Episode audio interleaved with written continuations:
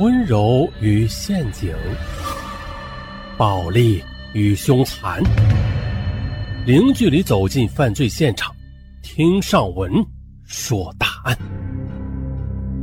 本节目由喜马拉雅独家播出。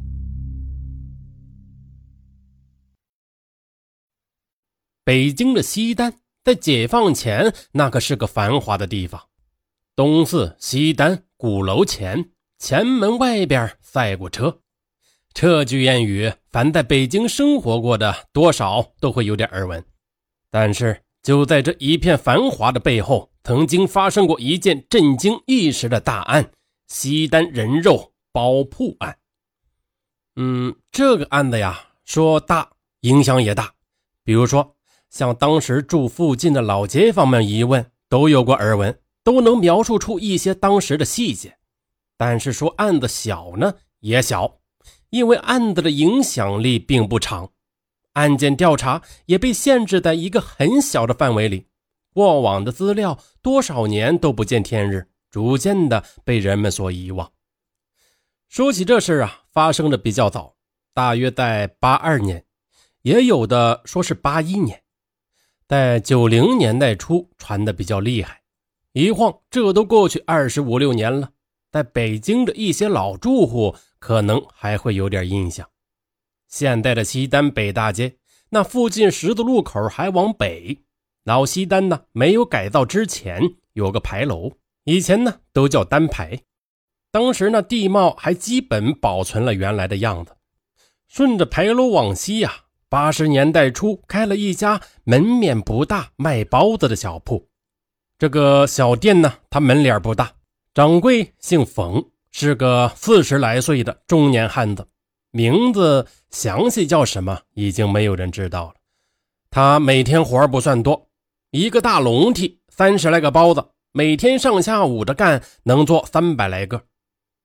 这个老冯呢，打馅的手艺还是不错的，他做出来的包子肉汁多又肥实，但是呢，发面的功夫差一点，他做出来的包子卖相不那么好看。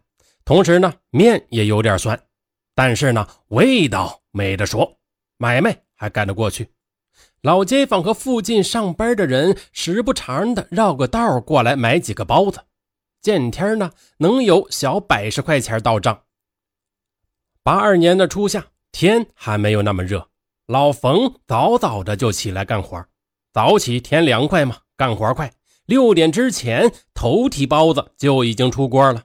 热气腾腾的摆在桌子上，接着他低头拿出点毛票放到抽屉里，打算开始这一天的买卖。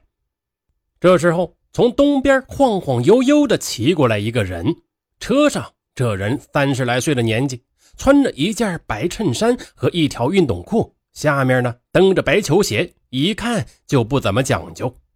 远远的他就看到了老冯的这家包子铺，奔着这边紧骑了几步。在老冯的铺子面前站住了脚，给我拿四个包子。哎，好嘞，您等会儿啊。老冯呢，立马捡了四个肉包子，递给了骑车人。骑车人呢，并不着急，他接过包子就吃了起来，也没有给钱的意思。八十年代的时候，有很多的铺子都是先吃东西后再给钱的。那时候呢，人也朴实，吃完就跑的人虽然有，但是很少，所以。老冯并不担心被白吃了这几个包子。只见那骑车人接过包子后，把下面垫的草纸一揭，掉过个儿来，拿手指头开始抠包子的底部。这个举动，老一些的北京人肯定有印象。当时有一种不良的社会风气，什么风气呢？就是吃包子就揭开盖，只吃里面的肉丸，不吃外面的包子皮儿。就是这个不良风气一直传了好长一段时间，乃至九十年代的《北京晚报》有个栏目叫做《刺梅》，他专门画了一张漫画来讽刺这些浪费粮食的人。眼前的这人就是这么吃包子，他把肉丸挑出来吃了，包子皮呢随手扔到了老冯的垃圾篓里。要不说呢，这劳动人民就是看不惯这么糟蹋粮食的。老冯呢，他就有点看不过去了。就说了一句：“哎，同志啊，吃包子你也别糟蹋粮食啊！哎，这下好了，他这么一说，吃包子的人反而火了。哎，我这么吃怎么了？你好大张脸，管得着我吗？这人呢，劈头盖脸的两句砸到了老冯身上。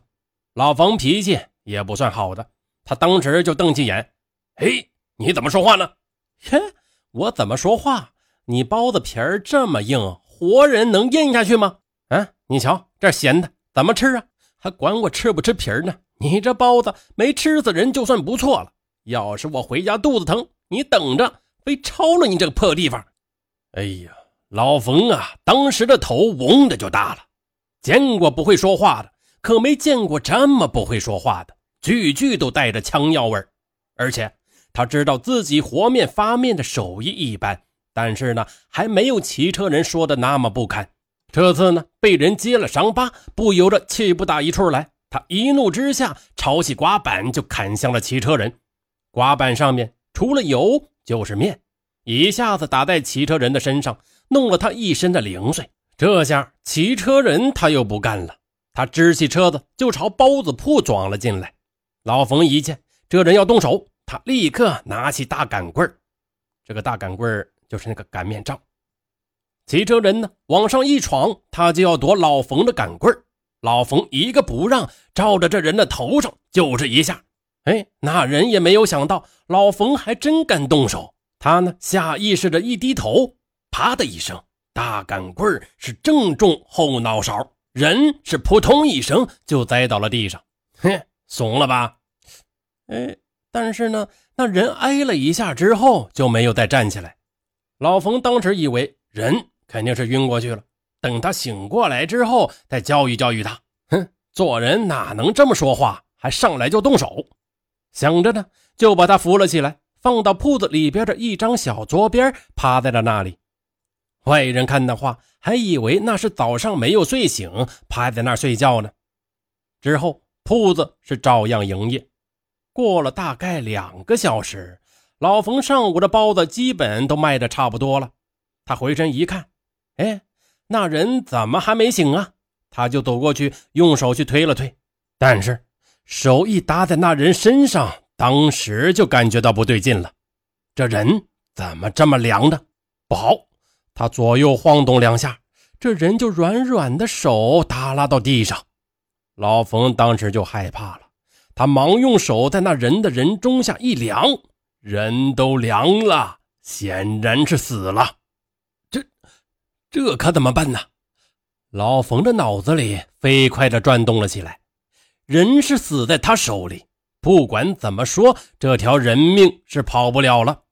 要是让公安局给知道了，肯定是要吃枪子儿的。对，绝对不能让人知道。老冯呢？他仔细的回想了一下，当时时间比较早，那时候还没有什么人上街，肯定没有人注意到他这里发生的这点事情。想到这里，他赶紧把这人往肩膀上一搭，就拽进了后面的院子里。老冯先找了块油毡。先把人卷了起来，藏在门后。这一切都干完后，又装作没事人一样，继续卖他的包子。老冯的这一天过得可以说是胆战心惊啊！跟他说话稍微大一点声，他都会吓得颤抖。好在没有人找来，直到傍晚，他才稍稍的感到有些安心。傍晚，老冯上了门板之后，把骑车人的那辆自行车也推到了院里。接下来。他把现场收拾了整齐之后，就开始琢磨着怎么处理这个人的尸体。找地儿埋了不行，从这里走，带着这么一个尸体出门，肯定会被人发现的。那砍碎了，一点一点的往外带，也不行。这东西夜里老出门的话，也容易暴露啊。再一个，万一要是遇上检查的，自己不是往枪口上撞吗？哎呀，怎么办呢？这时候，一个邪恶的念头突然在他脑子里飞快的成型了：干嘛不把它变成包子呢？